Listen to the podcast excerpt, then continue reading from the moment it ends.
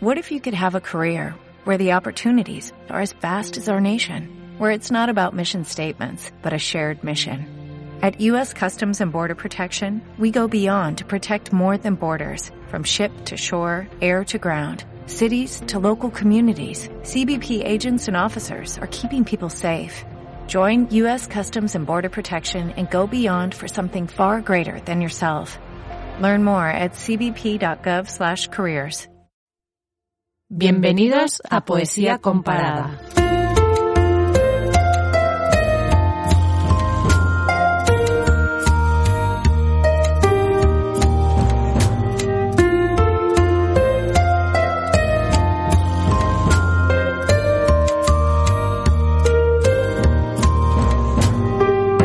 Con Alejandro Pedregosa.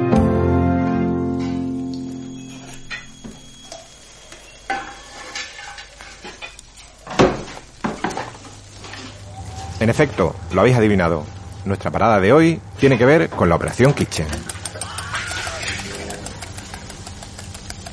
Dicen los fiscales que la antigua cúpula del Ministerio de Interior se puso el mundo por montera y gastó el dinero de todos en maniobras ilegales para tapar las vergüenzas de su partido.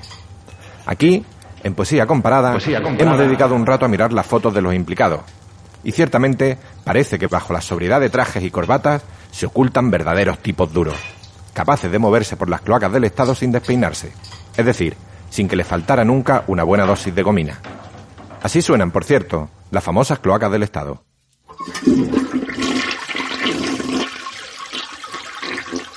Hay muchos poemas que tratan de tipos duros y villanos. No obstante, aquí, en Poesía Comparada, Poesía Comparada. hemos tirado de finura y nos hemos fijado en ese otro aspecto de los señores oscuros que nadie conoce, su intimidad. Porque suponemos que alguien, un amante, una esposa, un hijo, no sé, alguien, en algún momento habrá sentido un amor claro por estos señores oscuros. Estás escuchando Poesía Comparada, donde las noticias se trastornan en poesía. Para ilustrar el tema de hoy, hemos recurrido a la poeta argentina Alfonsina Storni, que escribió un poema titulado El hombre sombrío. De Alfonsina se conoce sobre todo su suicidio, ficcionado en la famosa canción Alfonsina y el mar. Pero más allá de esto, fue Alfonsina una poeta inteligente y capaz, que partió del modernismo de su época para construir una voz propia, llena de singularidades. Así hablaba Alfonsina. La savia sube a cupular mi vida en una bella rama cargada de pesar me siento y empiezo a madurar. Estate atento.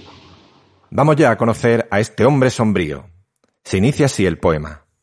Altivo ese que pasa, miradlo al hombre mío. En sus manos se advierten orígenes preclaros. No le miréis la boca, porque podéis quemaros. No le miréis los ojos, pues moriréis de frío. Ojo al primer verso. Altivo ese que pasa, miradlo al hombre mío.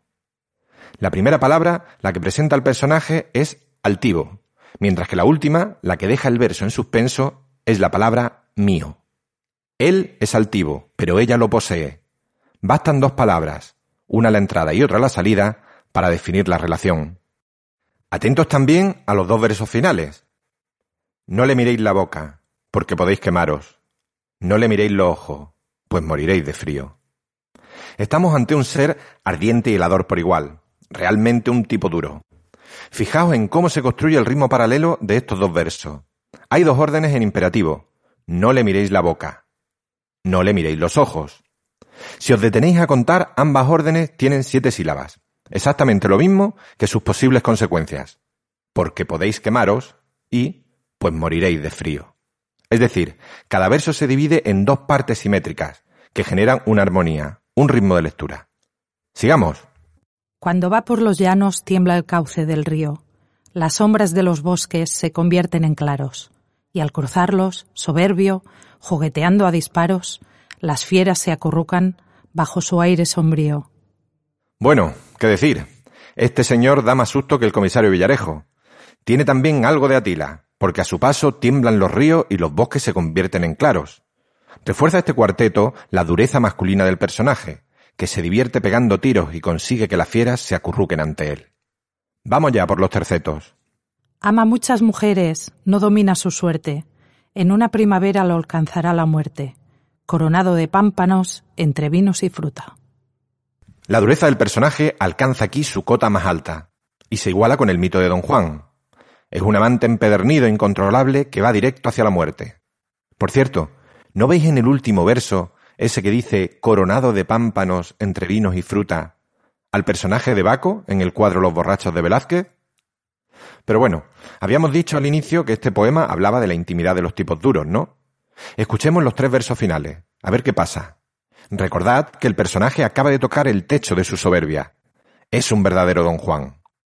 Mas mi mano de amiga, que destrona sus galas, donde aceros tenía, le mueve un brote de alas, y llora como el niño que ha extraviado la ruta. Es ella, la confidente, la única capaz de convertir en tiernas alas lo que antes era cero.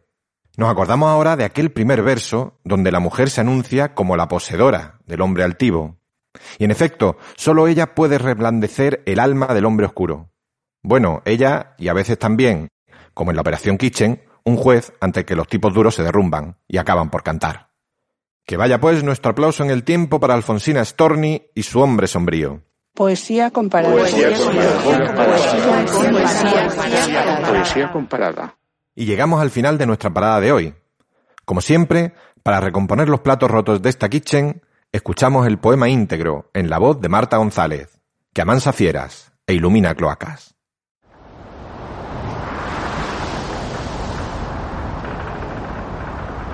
Altivo ese que pasa, miradlo al hombre mío. En sus manos se advierten orígenes preclaros. No le miréis la boca, porque podéis quemaros. No le miréis los ojos, pues moriréis de frío. Cuando va por los llanos tiembla el cauce del río las sombras de los bosques se convierten en claros, y al cruzarlos, soberbio, jugueteando a disparos, las fieras se acurrucan bajo su aire sombrío. Ama muchas mujeres, no domina su suerte, en una primavera lo alcanzará la muerte, coronado de pámpanos entre vinos y fruta. Mas mi mano de amiga, que destrona sus galas, donde aceros tenía, le mueve un brote de alas, y llora como el niño, que ha extraviado la ruta.